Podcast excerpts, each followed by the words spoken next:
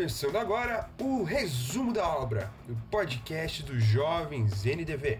Bom, como você pode ter percebido, o podcast deu um pequeno hiato aí. Nas últimas semanas ficamos sem episódios novos e eu vou colocar a culpa no estagiário. Ele ficou fazendo a iniciação científica dele sobre Milton Santos e esqueceu da gente. Mas agora ele está de volta e temos novos episódios para vocês nas próximas semanas aí, novos temas, novos convidados e fiquem ligados. E antes de introduzirmos o episódio de hoje, temos um rápido aviso para vocês.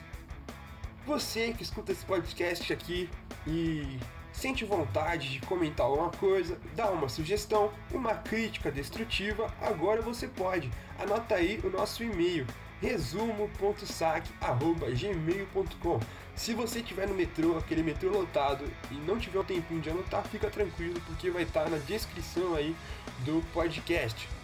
Beleza? Então manda uma mensagem pra gente lá. E hoje vamos falar aí sobre solidariedade, sobre justiça social, sobre cuidado, sobre o amor ao próximo. E vamos também falar sobre a live que rolou na Novidade Vida, vamos falar sobre o Instituto Novidade Vida e vamos falar sobre a campanha de arrecadação de alimentos. Temos também três convidados para abordar esses temas aí. Temos o Sérgio Braz, temos a Mayara Gomes e temos o pastor Murilo Lopes. Nós conversamos com eles ao longo dessas semanas, fica tranquilo, foi pela internet, a gente está na pandemia. E para começar então, vamos falar com o Sérgio Braz. Sérgio Braz, bem-vindo, se apresente aí pro pessoal. Olá pessoal, aqui quem fala é o Sérgio Braz. É, sou um dos ministros da Igreja Novidade de Vida. É, eu estou lá na igreja vai fazer, fazem 15 anos e temos feito um trabalho lá de voluntariado agora nesse tempo da pandemia. Tá? Para quem não me conhece, sou casado com a Sandra, faz parte também do Instituto Novidade de Vida. Estamos aqui para bater um papo com vocês. Sérgio, bom, prazer te ter aqui no programa. E para começar, eu queria falar um pouquinho sobre a solidariedade e te perguntar por que o cristão tem que exercer a solidariedade e como é que ele pode fazer isso de uma maneira efetiva. Pode parecer um pouquinho estranho, porque é, solidariedade está sempre muito presente na, na, igreja, na nossa vida cotidiana, mas por que, que a gente tem esse apego, esse apelo para essa prática? Então, Guilherme, assim, para mim, é, eu vejo que a solidariedade, a ação social, essas questões, elas estão presentes muito fortemente na Bíblia, na palavra. Então, para mim, o cristão tem que exercer isso, porque, na minha opinião, é um mandamento. É um mandamento do Senhor e a gente tem várias passagens da Bíblia que nos dizem isso. Eu queria ler uma delas, se você me permitir, está em Tiago 2, a partir do verso 14 até o verso 17. E, e ela diz assim: Queridos irmãos, que proveito há em vocês dizerem que têm fé e são cristãos, se não estiverem provando isso pelo socorro aos outros? Esse tipo de fé salvará alguém? Se vocês tiverem um amigo que está necessitado de alimento e vestimenta, e vocês disserem, bem, adeus, tchau, e que Deus o abençoe, aqueça-se e coma bem, e depois não lhe derem roupas ou alimentos, que bem faz isso? Portanto, vocês veem que não é suficiente apenas ter fé, também é preciso que façam o bem para provarem que a têm. A fé que não se manifesta por meio de obras não é fé, ela é morta e é inútil. Então, baseado nesse versículo, é, eu entendo que é, é uma das características principais de um cristão genuíno que tem fé é manifestar a fé por conta das obras. Claro que a, as obras não traz salvação, nós estamos falando aqui de uma questão de, de solidariedade, de ação social, de caridade. Então, é um mandamento do Senhor que nós temos que provar a nossa fé através das obras. Por isso que eu creio, eu acredito muito forte nisso, que todo cristão tem que ter esse entendimento. Se ele tiver esse entendimento que é, a, a, a questão de ser cristão, de ter fé, não é apenas para mim, não é uma questão individual, mas é uma questão de poder também manifestar essa fé ao próximo, aquele que está do meu lado, então eu estou entendendo que eu estou cumprindo a palavra nesse, nesse quesito. E aí, tem uma questão legal também, ou seja, e eu queria te perguntar aí, que é, quando a gente é, inicia no Evangelho, a gente, de início, nós somos neófitos, né? É, é, tudo, é tudo muito cru, né? E uma pessoa que acabou de chegar, ela já pode começar a exercer solidariedade ou você, você acredita que tem um tempo ela tem que se preparar para ser voluntária num projeto dentro de uma igreja ou ou não, né? até fora na vida pessoal dela. Não, Guilherme, para mim não existe tempo, cara. Eu acho que é, é, se você é, está na igreja, aceitou a Cristo, você já tem o entendimento que tudo que Deus tem para derramar na sua vida, você pode fazer o bem ao próximo. Não, não existe, para mim não existe um tempo, não existe um processo. É, é, o que existe, na minha opinião, é você ter um coração disposto a servir aquele que está do seu lado. Então, se você pode ter aceitado a Jesus ontem, por exemplo, e hoje aparece uma ação em que você pode ajudar alguém, socorrer alguém, você deve fazer. Por quê? Vamos supor que você aceitou Jesus ontem. Eu aceitei Jesus ontem. E eu hoje me deparo com uma pessoa necessitada que precisa de algo, de uma ajuda, que se ela não tiver aquela ajuda, por exemplo, de alimento ou de um socorro médico, algo que, que está ao meu alcance. Mas aí eu digo, poxa, eu, eu me converti ontem, eu não sou preparado, eu não tenho eu não tenho unção, eu não tenho sabedoria. Se eu fizer isso, como é que eu vou fazer? E se por acaso eu não fazer isso pela pessoa, aquela pessoa vier a morrer?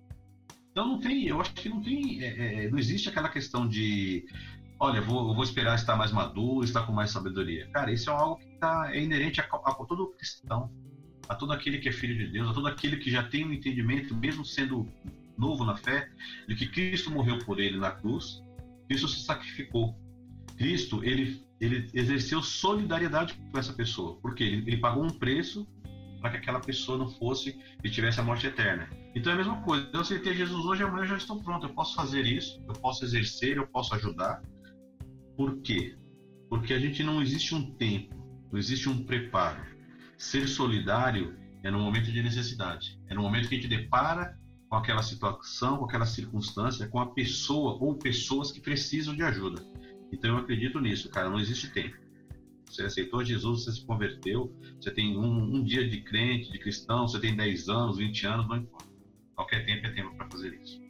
Bom, e eu acredito que também, às vezes, existe um, um problema, uma problemática aí da, da uhum. pessoa que, por uma série de razões, ela ignora esse tipo de prática e, por consequência, ela também está ignorando o amor ao próximo. Né?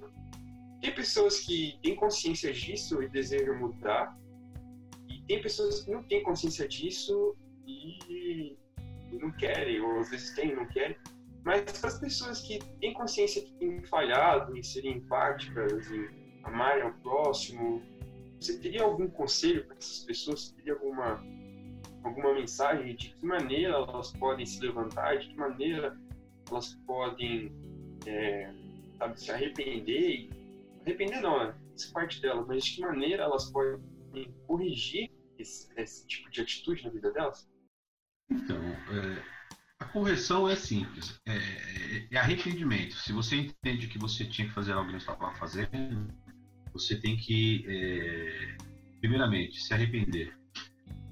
E arrependendo, você, o arrependimento, muita, o arrependimento é isso, né? Você está indo por um caminho, você entende aquele caminho errado e você retorna para que você possa ir para o caminho certo, né? E para reforçar isso um pouquinho, eu também quero deixar mais um texto, tá? Para que você entenda é, sobre a questão de que é, essa questão da solidariedade a gente tem que fazer e se nós não estamos fazendo tem que ter um arrependimento no nosso coração. Para mim um dos textos, um dos melhores textos que expressa essa questão de ser solidário, de ser caridoso, de ter justiça social, eu vou tentar explicar para você, é, para você que está escutando a gente aqui, é, está em Mateus 22, do verso 36 ao 39, que fala sobre aquelas pessoas que chegaram e abordaram a Jesus e perguntaram para Jesus qual é o maior mandamento da lei. Eles tentavam encurralar Jesus nessa situação, nessas circunstâncias, e Jesus respondeu para eles assim: Ame o Senhor, o seu Deus, de todo o seu coração, de toda a sua alma e de todo o seu entendimento. Verso 38. Este é o primeiro e maior mandamento. E no verso 39, Cristo diz assim: E o segundo é semelhante ao primeiro, que diz isso: ame o seu próximo como a si mesmo. Quando eu me arrependo dos meus atos, de repente eu sou uma pessoa que não tenho esse entendimento, esse coração de semear, esse coração de exercer obras, o coração solidário. Quando eu olho para esse texto, eu entendo que para que eu pareça com Cristo, para que eu seja semelhante a Cristo, eu tenho que amar ao Senhor, meu Deus, e tenho que amar o meu próximo. E quando eu amo o meu próximo, eu sinto a dor dele. Amar o próximo é sentir a necessidade daquele que está do seu lado, daquele que você não conhece, daquele que você ouviu falar. Então, é, é, quando, eu, quando eu tenho esse entendimento e eu quero exercer, eu quero cumprir esses mandamentos do Senhor, eu amando o próximo exercendo isso, entendendo ele e podendo servi-lo naquilo que ele necessita, eu estou amando ao Senhor, né? E também estou amando o meu próximo como a mim mesmo. Porque quando a gente faz isso, Guilherme, quando a gente é solidário com as pessoas, a gente está fazendo para a pessoa que está do nosso lado aquilo que a gente quer que alguém faça por nós em algum momento. O que eu faço à pessoa que precisa, de repente, de, de, um, de uma palavra, de uma oração, de uma bênção, em qualquer aspecto da vida dela, uma ajuda em qualquer aspecto, eu estou fazendo por, por ela porque é um mandamento do Senhor, sim, mas porque eu estou exercendo o amor de Deus sobre ela e é algo que eu desejo que alguém faça por mim também. É algo que eu, que eu desejo que alguém faça por você. É algo que Cristo deseja que nós façamos por cada um daqueles que estão ao nosso redor. Então, arrependimento, sim, se você está numa condição e você nunca foi uma pessoa teve esse entendimento, você pode se arrepender hoje. Falar, Senhor, me perdoa, porque eu nunca fui uma pessoa que quis ajudar o próximo, eu nunca tive o entendimento de ajudar o próximo, e hoje eu me arrependo e eu quero, a partir de agora, cumprir o seu mandamento e ajudar aquele que está do meu lado. Quero ajudar aquele que está próximo de mim, quero ajudar aquele que está, que o Senhor colocar em meu caminho eu quero ser solidário a essa pessoa. É, durante agora essa pandemia que a gente está vivendo, para você que está nos ouvindo, nós estamos agora em junho e estamos aí no meio de uma pandemia do coronavírus. Não sei quando você está escutando isso aqui, mas é durante a situação que estamos gravando esse episódio. E aqui na nossa igreja, nós fizemos, estamos fazendo ainda, uma campanha solidária de arrecadação de alimentos. E a gente vai citar essa campanha aqui hoje como um exemplo prático. E um, uma coisa interessante que aconteceu nessa campanha é que ela é, teve o envolvimento de muitas pessoas da igreja. Na nossa igreja nós temos um, um departamento, nós temos um instituto e temos pessoas que estão mais engajadas em questões sociais, temos projetos sociais.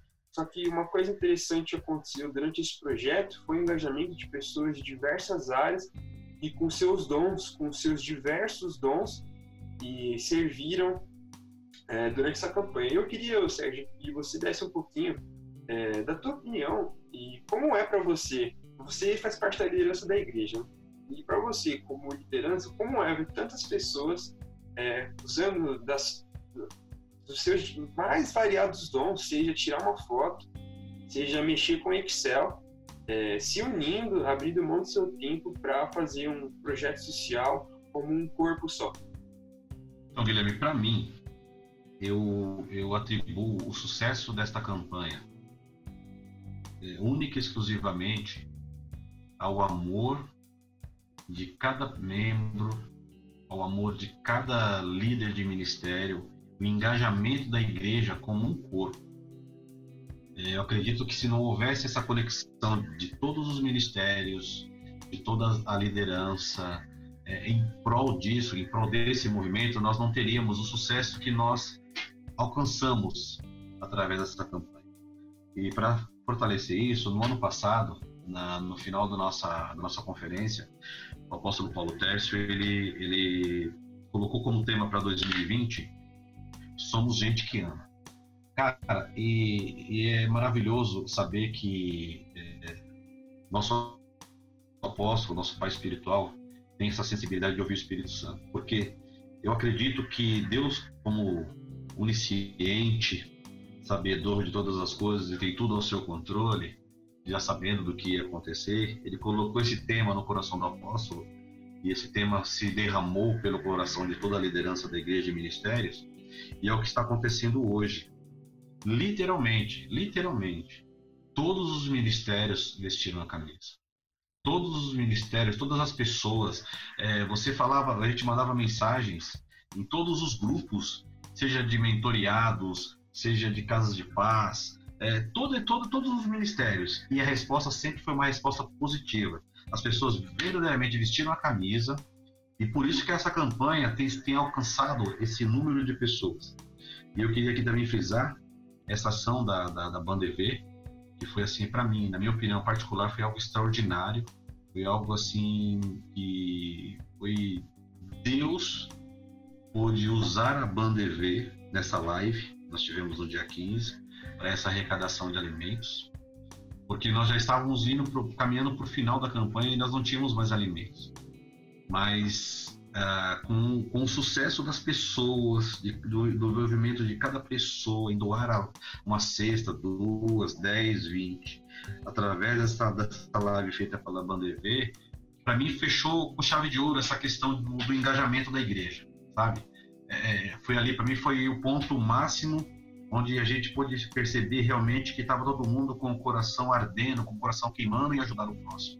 Então, é, para mim, eu não tenho, eu, eu, eu posso dizer para você, porque eu estou ali desde o início nessa campanha, em nenhum momento eu não vi pessoas no individual ou grupos, ministérios, parte de liderança, alguém que dissesse assim, cara, eu não vou fazer parte, eu não vou ajudar.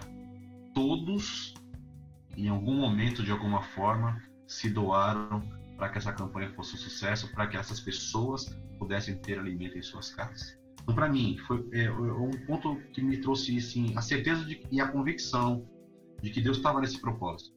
Foi o engajamento de cada pessoa, foi o engajamento de cada ministério, foi o engajamento de cada líder, foi cada pessoa se colocar à disposição da maneira como ela podia ajudar. Ela ajudou e, e a, a sua ajuda se somou à ajuda de tantas outras pessoas. Por isso que nós conseguimos atingir tantas pessoas e poder abençoar tantas famílias. É, é uma coisa sensacional. E para falar um pouquinho mais dessa campanha, gostaria de perguntar para você é, como é que surgiu a ideia de ter essa campanha?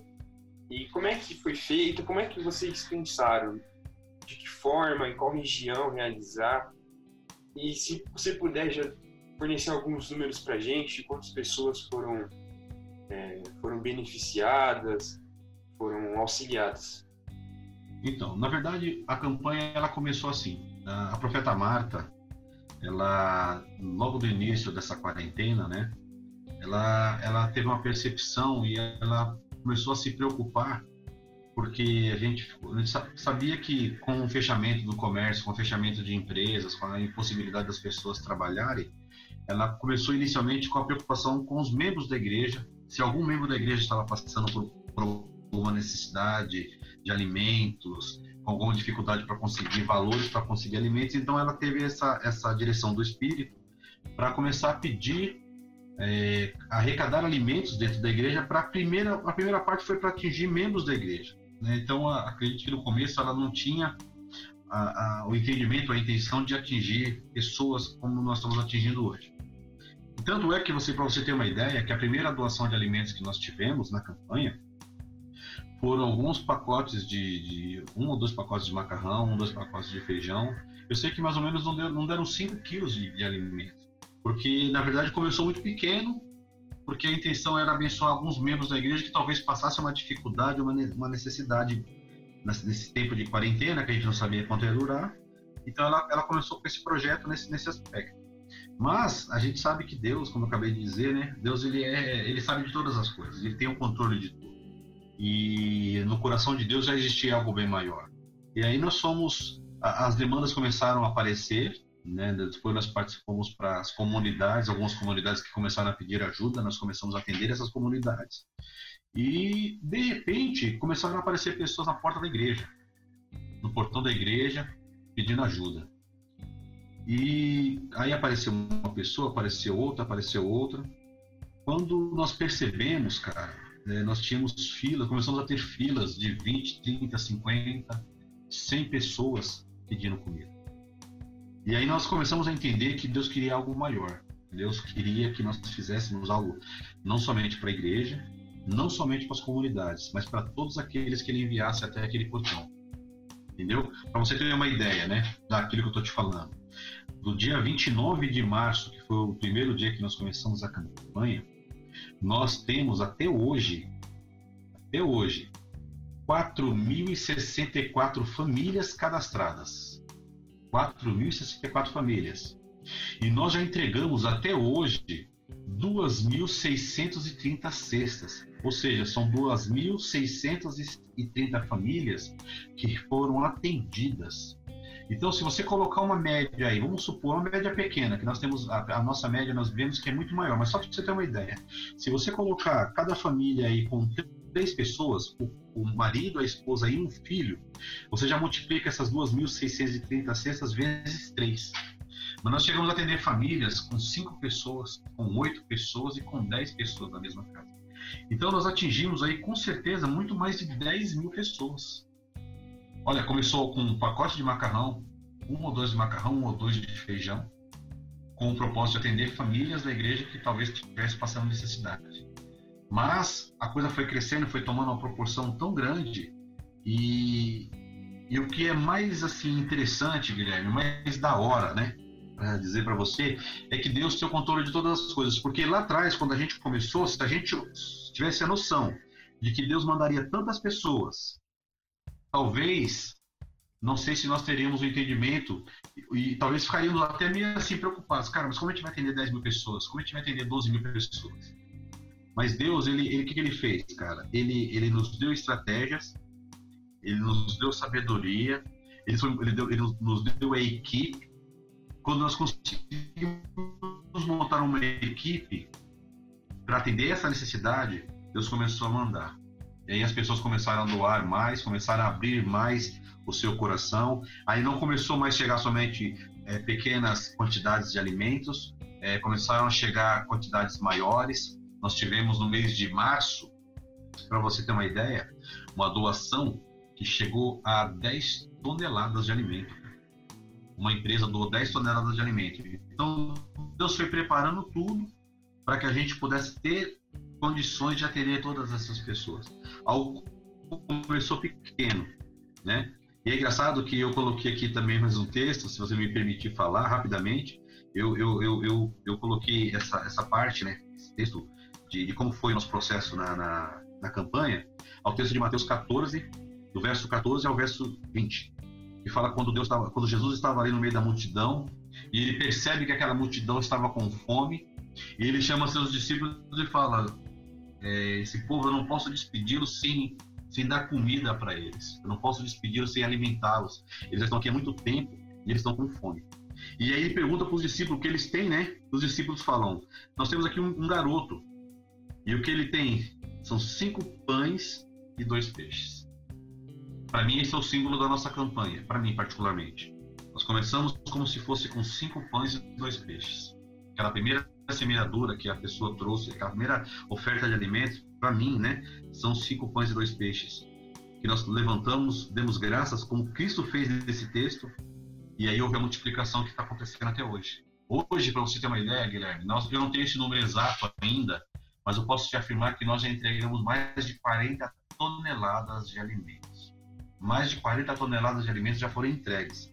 Então, para mim, esse texto de Mateus 14, é, ele, é, ele explica muito bem o que tem acontecido nesses dias. Começamos com a intenção de ajudar 5, 10, 15 pessoas próximas da igreja, e Deus foi abrindo e foi dando demandas de pessoas, situações, e hoje nós atendemos mais de 10 mil pessoas, com certeza, com certeza, muito mais de 10 mil pessoas, se nós contarmos a multiplicação de cada casa, quantas pessoas tem cada família, com certeza foram muito mais de 10 mil pessoas.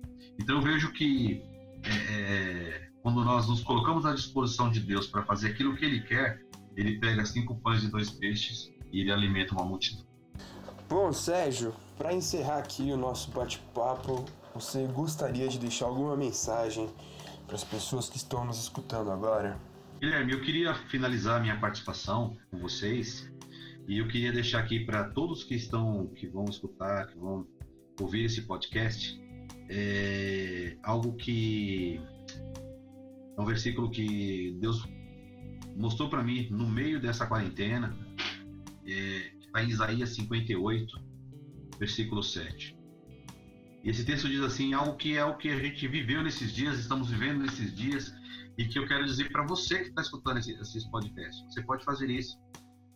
E o diz assim: O que eu quero e eu espero de vocês é que vocês repartam sua comida com os famintos, que vocês abriguem o pobre desamparado, que vocês deem roupa ao nu, que vocês encontrarem seu caminho, e que vocês não se recusem a ajudar o próximo. Esse seria o conselho que eu digo para vocês. Irmãos, se você quer fazer, cumprir a palavra do Senhor, cumpra Isaías 58, verso 7.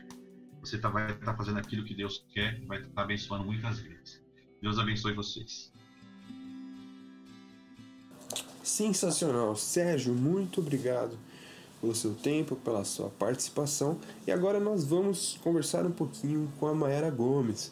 E pessoal, só um detalhe: essa conversa foi gravada dias depois da conversa com o Sérgio. Então, no decorrer desse tempo, mais doações foram chegando e mais famílias foram abençoadas. Então, haverá uma diferença nos números. E Mayara, por favor, se apresente aí Bom, meu nome é Mayara, eu faço parte da Novidade de Vida já tem quase sete anos e aproximadamente dois anos eu atuo, juntamente com a profetisa Marta, na administração do Instituto Novidade de Vida. Bom, Mayara, bem-vinda. E gente estava conversando um pouquinho com o Sérgio e a gente estava falando sobre é, solidariedade, sobre justiça social e como exemplo prático, a gente citou a campanha solidária da Novidade Vida e a live. É, a Sim. live e a campanha a gente fez essa arrecadação. E agora nós estamos indo para o desfecho, né? depois do cadastro, da triagem, do acompanhamento, nós estamos entregando essa cesta.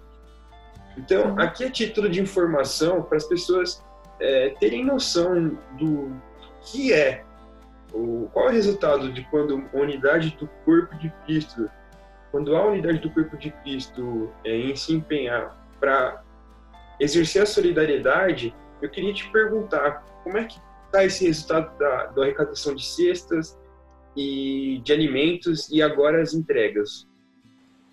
Sim, Guilherme, obrigada por esse convite. Eu acho que é muito importante a gente passar o feedback, né, para o corpo de Cristo. Todo mundo tem se unido para fazer essa campanha acontecer.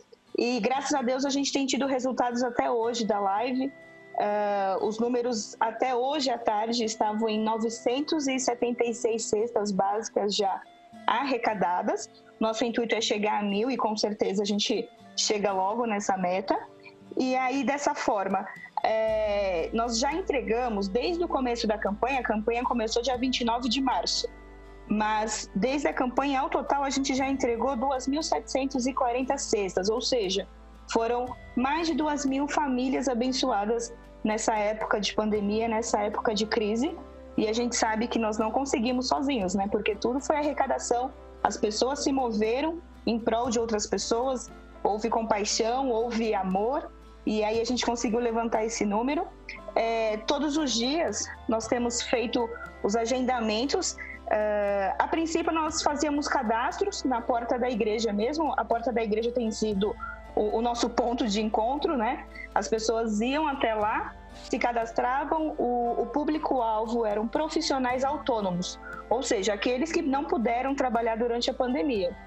Pedreiros, manicures, é, domésticas, motoristas de aplicativos então eles iam né, fazer esse cadastro e após o cadastro nós, como equipe, fazíamos uma triagem para eles se encaixarem dentro, né? A nossa vontade com certeza era entregar a cesta para todo mundo, mas como nós também dependemos de doações, então nós tínhamos que de alguma maneira fazer triagem para poder abençoar essas famílias.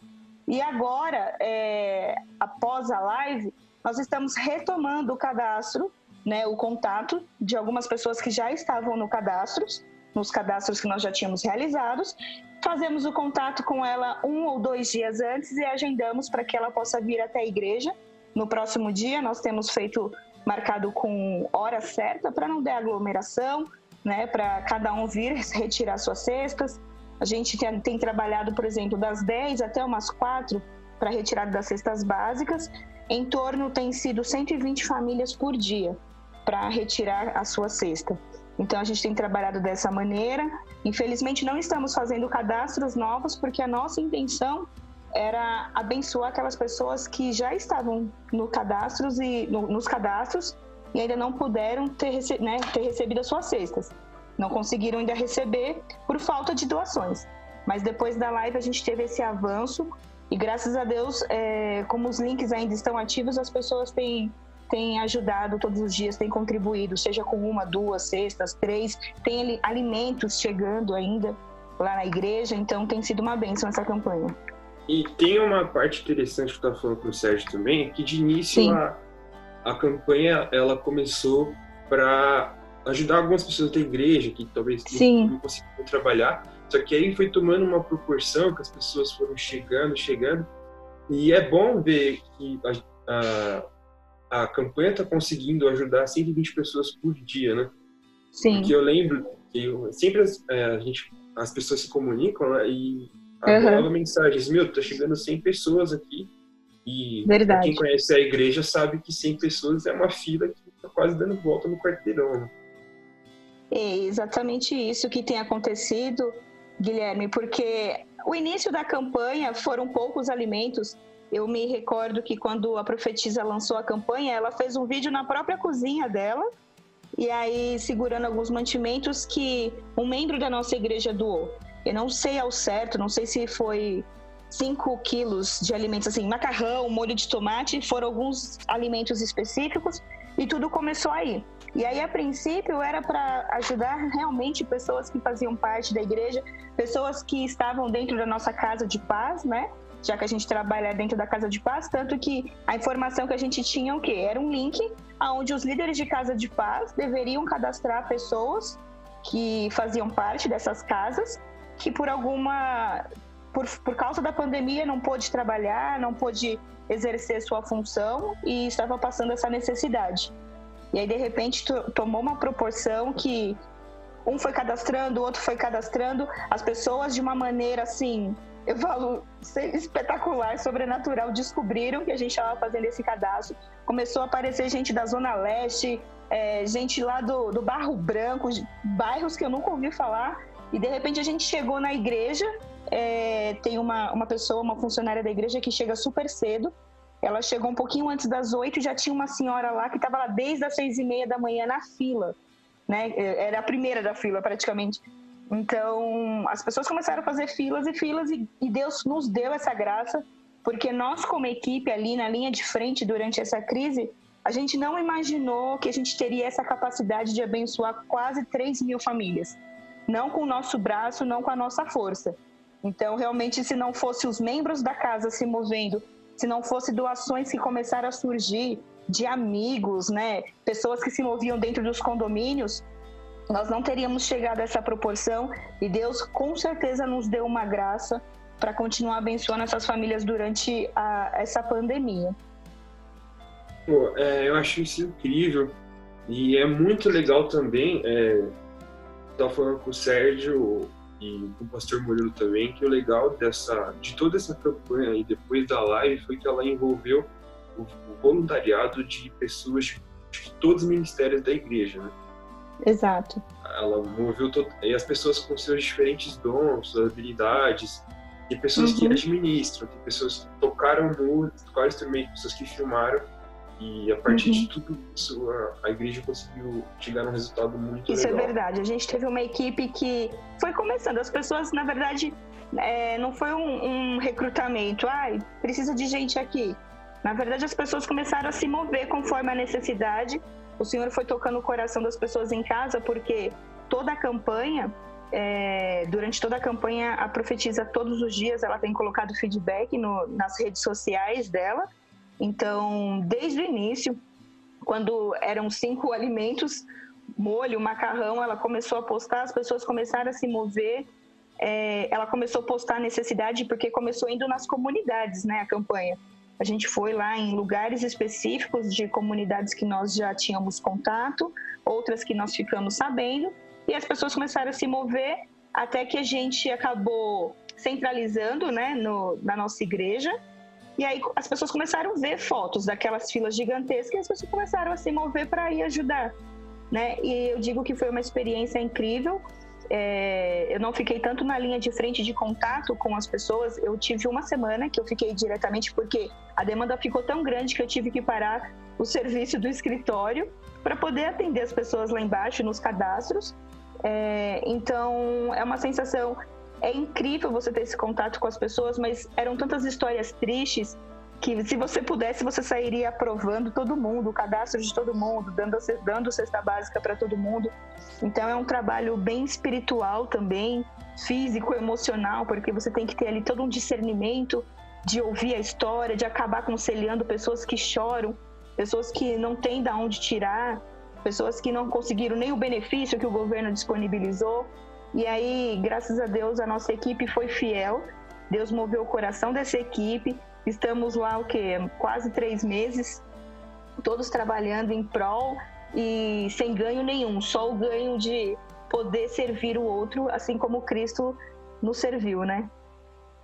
E assim, na nossa igreja, além da campanha, é, nos, quando não tinha pandemia e agora está continuando esse serviço, é, existe o um instituto, né?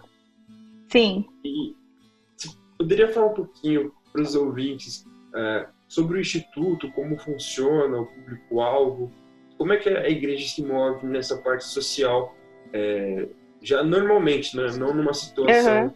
é, de uma pandemia. Claro. É, nós temos o nosso Instituto Novidade de Vida, agora em maio ele completou 14 anos, ele foi fundado pela profetisa Marta em 2006, é, com esse objetivo de trazer uma transformação social e fora essa pandemia que nós estamos vivendo, a nossa igreja sempre se moveu, né, para ações. Os membros sempre foram super ativos é, na questão do, da obra social, de fazer é, essa parte em amor, em alegria.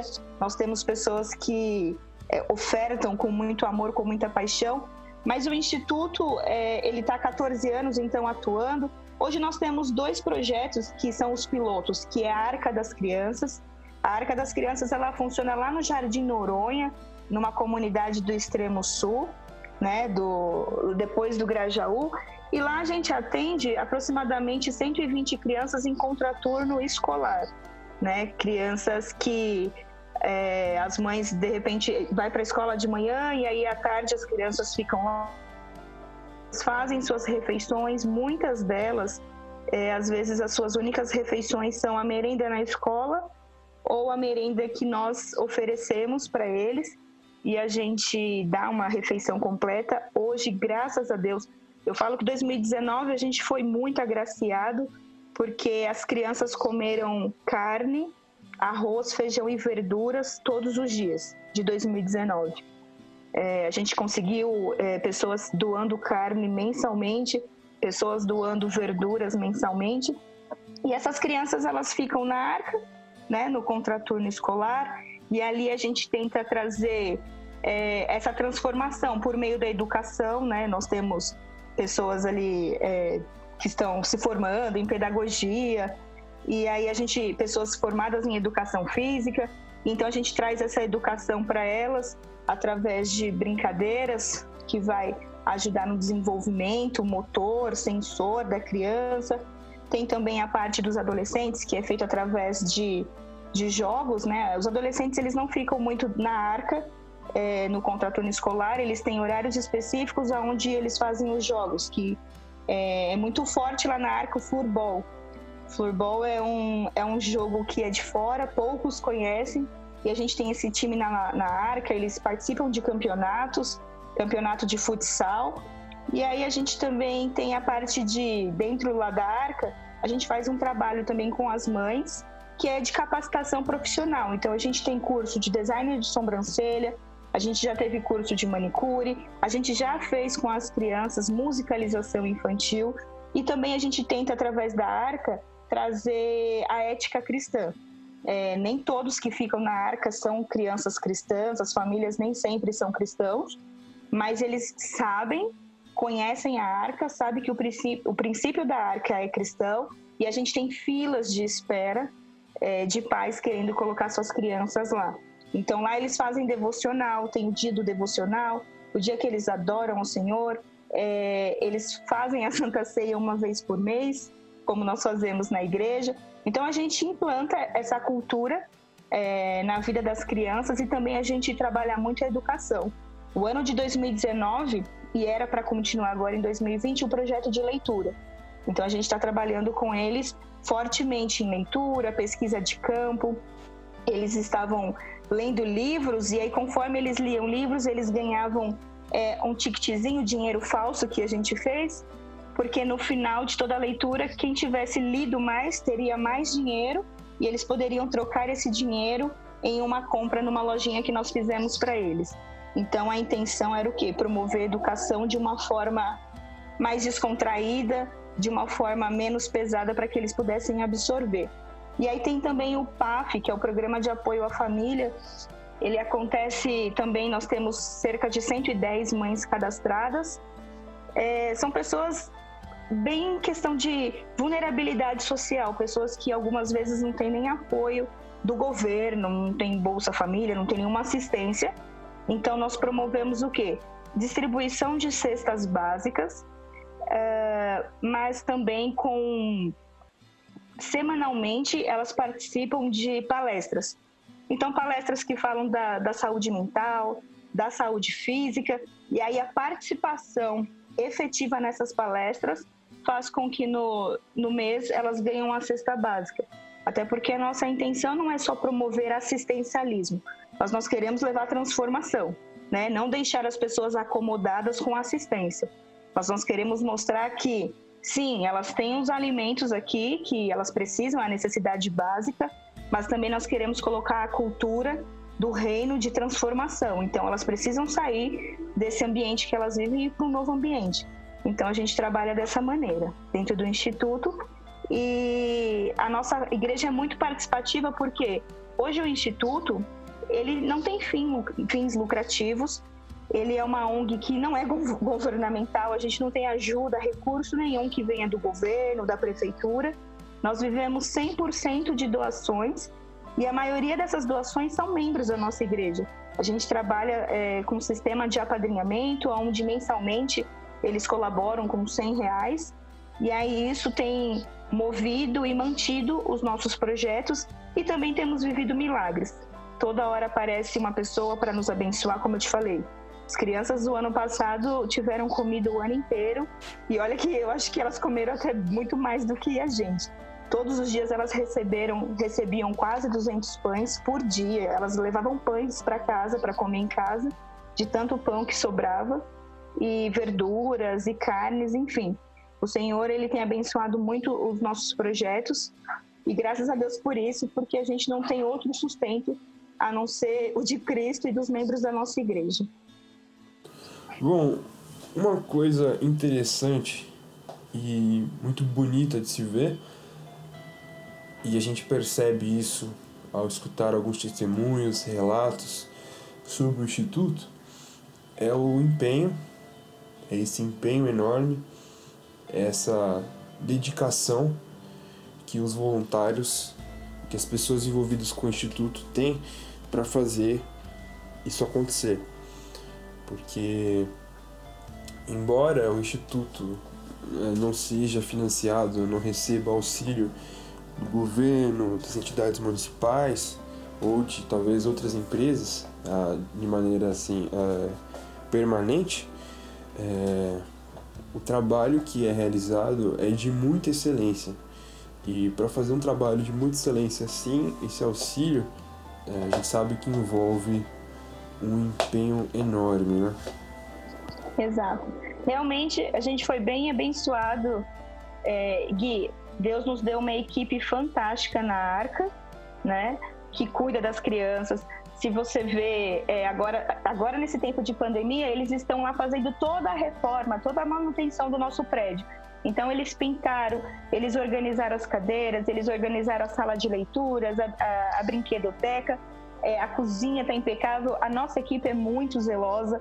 A nossa equipe realmente foi enviada por Deus. São pessoas que amam o que fazem, que entendem o chamado e que entendem que essas crianças é a nossa geração e que a gente precisa trabalhar na vida dessas crianças para que lá na frente a gente colha, sabe?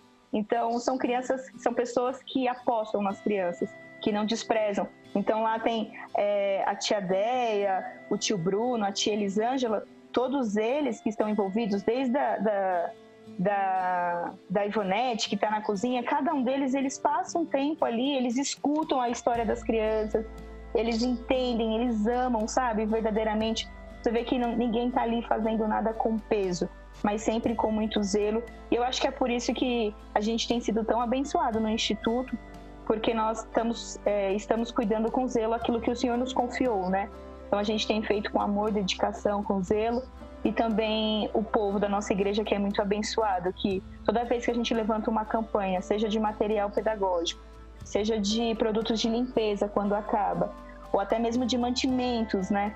Que graças a Deus não tem faltado nesse, nesse último ano. Mas toda vez que a gente levanta uma campanha específica na nossa igreja, o nosso povo se movimenta de uma forma muito rápida, né?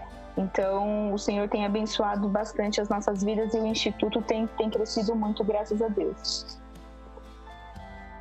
Bom, Mayara, e para finalizar, eu gostaria de pedir para você deixar um recado para as pessoas que estão nos escutando.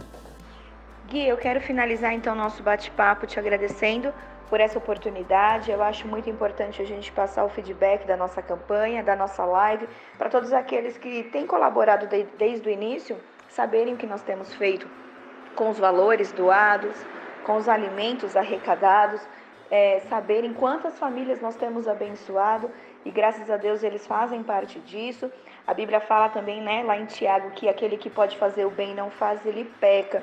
Então, que esse tempo, essa conversa que nós tivemos, possa estimular você que está ouvindo agora esse podcast a fazer o bem. Né? Em Gálatas 6:9 diz também que para nós não nos cansarmos de fazer o bem, porque no tempo certo a gente vai colher. Então creia que você vai colher tudo que você plantou, tanto no instituto, tanto nessa campanha, ou outras vidas, outras coisas que você já fez, mas também dando a oportunidade para você que ainda não é, abençoou, não doou nessa campanha e quiser fazer parte disso, ainda dá tempo. E eu tenho certeza que nós vamos colher muito, porque a palavra do Senhor diz isso, tá bom? Obrigada, um grande abraço, fiquem com Deus. Bom, Mayara, muito obrigado pela sua participação, pelo seu tempo e pelas palavras, por você dizer aqui. E agora, pessoal, para finalizar esse episódio, nós vamos para o nosso último bate-papo com o pastor Murilo Lopes. Pastor, seja muito bem-vindo. E eu gostaria de perguntar, você que esteve nos bastidores, você que, que deu essa ideia, que, que tocou o projeto, queria saber por que você decidiu fazer essa live. E aí, pessoal, tudo bem com vocês? É, muito obrigado aí, Giga, né? Os íntimos chamam ele de Ginga. Bom, cara, é, eu estou muito contente com o resultado da live, né? Muito contente com tudo. Como você disse, é, eu estive aí né, na direção, é, tanto na direção artística quanto na direção de roteiro também. Então foi um, foi um trabalho dobrado, né, cara? E toda essa ideia partiu de um pressuposto, que foi a dor. Eu acredito que muitas coisas nascem da dor. Desde o começo da quarentena, cara, me doía ver pessoas na porta da igreja pedindo comida porque não tinham que comer em casa. E então eu tentei poder ajudar de alguma forma. Eu fiz minha doação, né? Levei minhas doações e, cara, cada dia vinha mais pessoas e estando lá todos os dias na igreja, eu via né, esse movimento e não tínhamos mais de onde tirar recursos. E em maio eu comecei a planejar essa live. Né? Não falei para ninguém da banda, não falei para os apóstolos, não falei para ninguém. Comecei a planejar e, né, como você sabe, porque a gente tem um grupo que a gente brinca nesse grupo, talvez eu tenha sido o cara que em março assistiu todas as lives. Né? A gente fechou por volta do dia 22 de março, São Paulo. E de lá para cá eu acredito que eu tenha assistido é, dos grandes, né? Porque tem tem live de pessoas que a gente não tem alcance, mas músicos de expressão popular do Brasil, eu acredito que eu ouvi 80 a 85% das lives. E isso me fez enxergar que havia um potencial, né? O público gostou da live, não não falando da nossa, tô falando o público em geral brasileiro gostou da live, né? Isso se tornou comum no sentido de virou uma rotina. O meu Instagram é, inúmeros e inúmeros posts de pessoas assistindo as lives, é, não importa o gênero, né? Inúmeros e inúmeros tipos de pessoas, de inúmeros é, índices de idade diferente. E eu percebi uma oportunidade. Então eu pensei assim, cara, se eu posso doar duas, três cestas básicas, tudo bem, mas qual é a diferença que eu posso fazer para aumentar esse número? E lembrei, né, como líder da banda, como líder da banda EV, que a gente poderia fazer essa live. E aí o que eu fiz sem que a banda soubesse.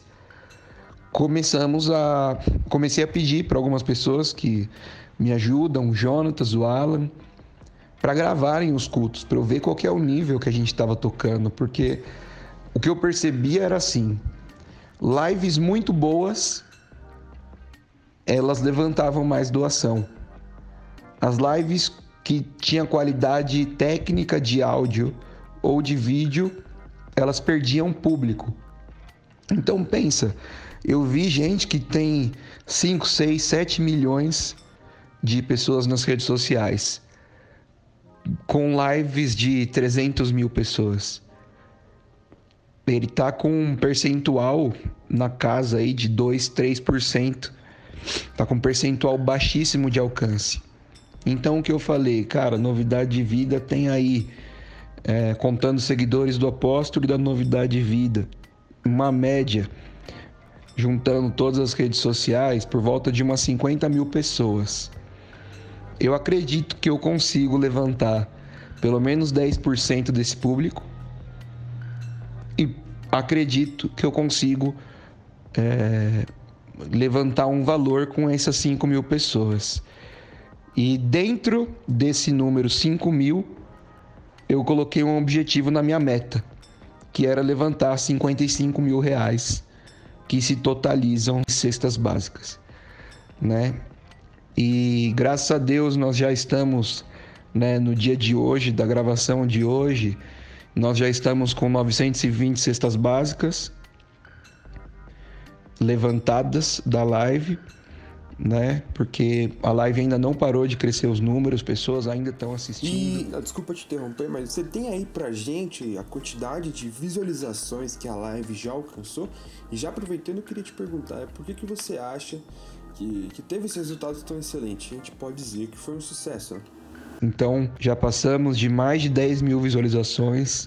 E o, o, sucesso veio porque o sucesso, digamos assim, o cumprir a meta, cumprir o objetivo proposto, é, ele chegou porque nós observamos o que o mercado está fazendo, nos propusemos em algo é, ligado à nossa realidade e buscamos ter o interesse aí da minha parte de direção, tanto de meta quanto de arte, quanto de técnica, buscamos ter é, um padrão que ia nos entregar algo em comum. Então, para quem não sabe, por exemplo, é, um, dos, um dos objetivos, não, um dos pontos importantíssimos para que a live acontecesse foi a contratação de um técnico de som de streaming. Né? E quero aqui até honrar o Thiago Vendrasco e o Marcos Nobre, que estiveram conosco e nos abençoaram muito nesse dia, nessa live. E esse foi um ponto que isso nos fez levantar os recursos, isso nos fez manter o público, porque a parte técnica era segura. Né? Para quem não sabe, o Thiago Vendrasco é técnico de som do Morada, então ele tem uma, é, uma experiência vasta nisso.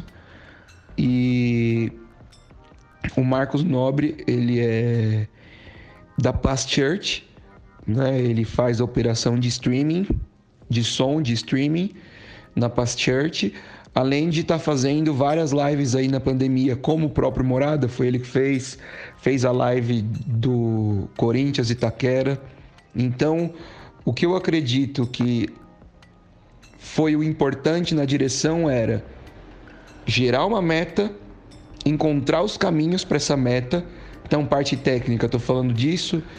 É, fizemos treinamentos de câmera com os nossos câmeras, combinamos cenários, combinamos cenas, é, combinamos iluminação, né? Então nós mudamos para a live, nós mudamos a configuração de iluminação da igreja e aí o nosso Aran ele é o trabalha aí como voluntário na igreja, na parte técnica de áudio e luz, e ele operou a luz naquele dia e a gente já havia mudado a iluminação para isso, né? Então, tudo isso mantinha os espectadores e faziam os números crescerem, né? Passar de 10 mil é, espectadores pode parecer pouco nos números que nós vemos os grandes famosos, mas dentro da nossa realidade significa um ótimo engajamento, aliás, um engajamento que a gente jamais tinha alcançado. E tudo isso porque foi uma combinação, né?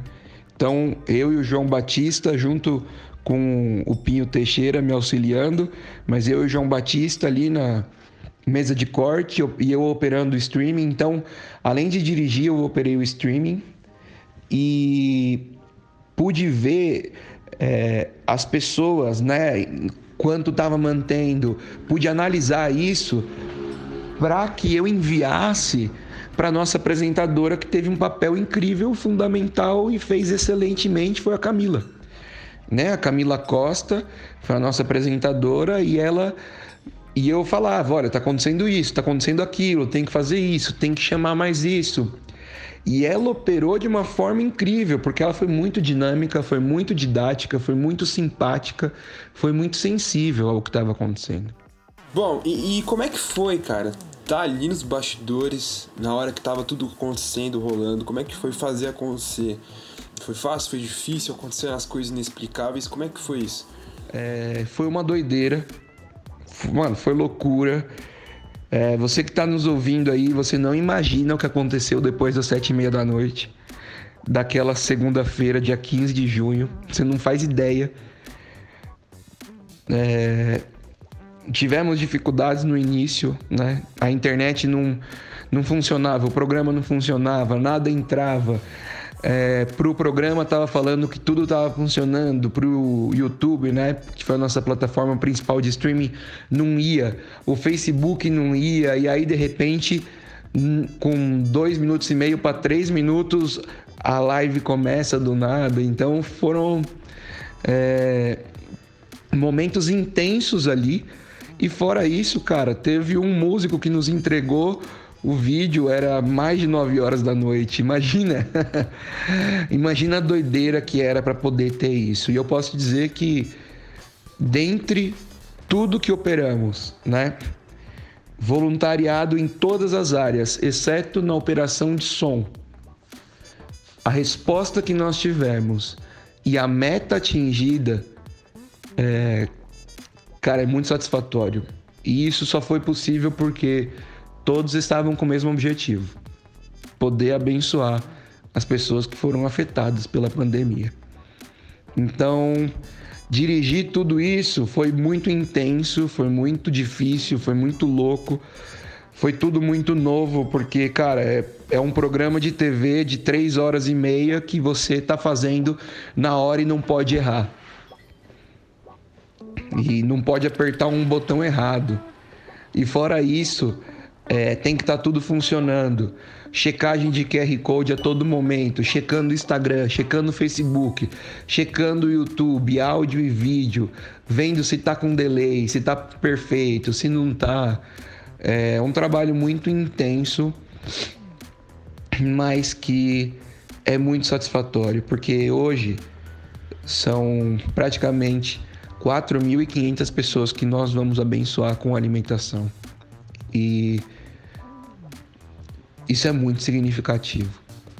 Muito significativo. Então, eu acho que o maior sucesso de tudo isso, dessa parte de eu estar dirigindo arte técnica e, e, e a roteirização, eu acho que o maior sucesso de tudo isso foi estar com os ouvidos abertos para tudo que as pessoas vinham falar comigo. Antes, durante e depois. E eu acho que essa é a característica de quem chega num, numa meta, de quem bate uma meta. É saber aonde você quer chegar, caminhar com o conhecimento que você tem, mas saber ouvir as pessoas que estão do seu lado e discernir o que é que você tem que fazer com essas informações. E eu acredito que a gente conseguiu ser muito assertivo nisso.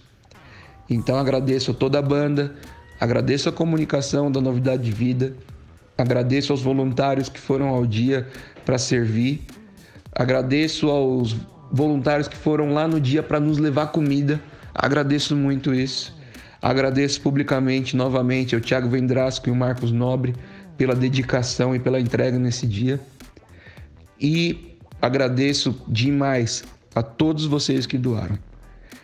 Nós só conseguimos ter tudo isso que eu acabei de falar porque você foi lá, você acreditou no projeto e você viu a seriedade daquilo que a gente está fazendo e você entregou o seu melhor.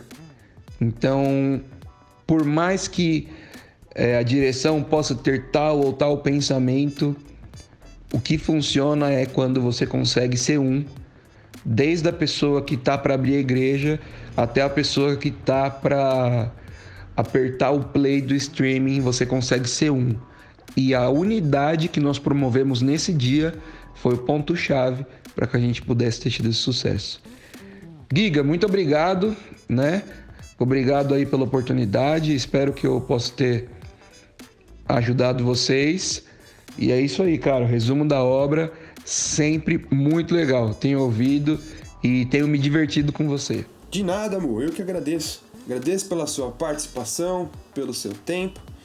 E bom, chegamos ao final de mais um episódio. Você, minha amiga, meu amigo internauta, eu agradeço pela tua audiência e até o próximo episódio. Fiquem com Deus. Tchau.